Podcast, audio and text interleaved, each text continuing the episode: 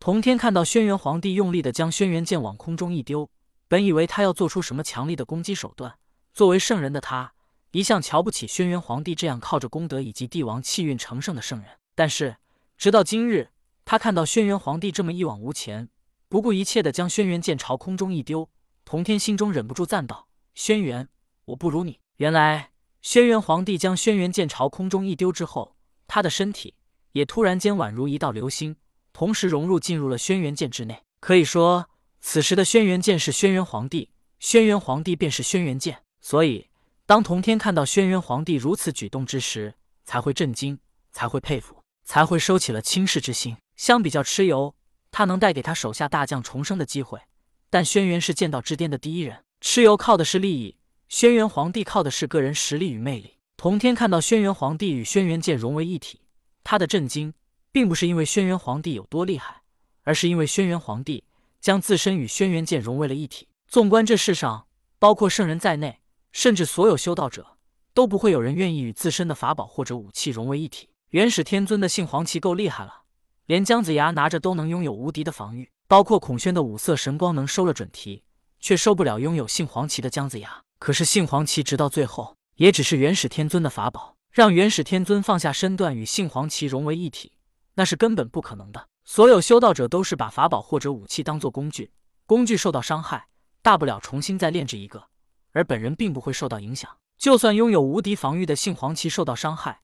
对元始天尊来说，无非也是在炼制一个，他本人也不会与杏黄旗融为一体。而且同天本人在看到轩辕皇帝与轩辕剑融为一体之前，他都没有这个想法。不过几年前，同天倒是帮助姜子牙达到了这个目的，便是将姜子牙的灵魂与打神鞭融为一体。姜子牙便是打神鞭，打神鞭就是姜子牙。不过同天当年虽然做出了同如今轩辕皇帝一样的举动，但当年他只是想要利用姜子牙，让姜子牙更强。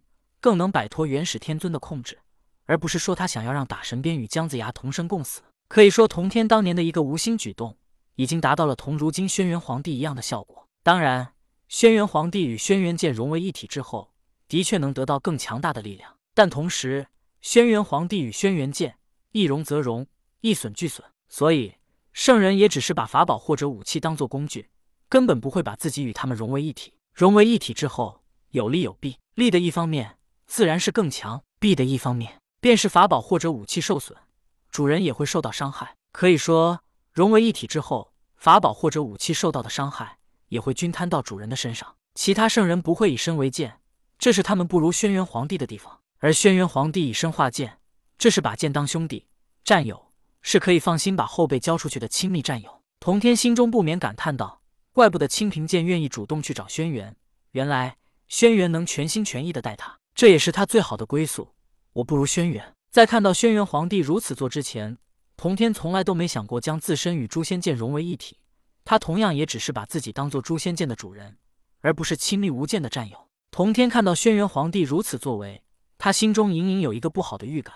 他不如轩辕皇帝，似乎连诛仙四剑都将要失去。当轩辕皇帝将自身融入轩辕剑之后，轩辕剑之上黄光大作，映黄了整个天空。此前的轩辕剑。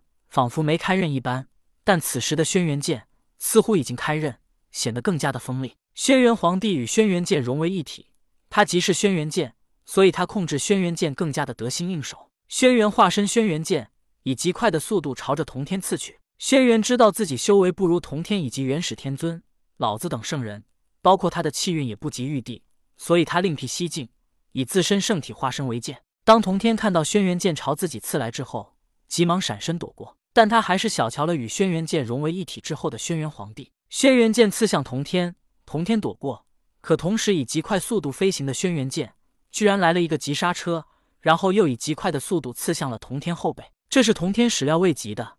在这种情况之下，同天无奈，只能祭出诛仙剑格挡，否则他的身体便会被轩辕剑刺穿。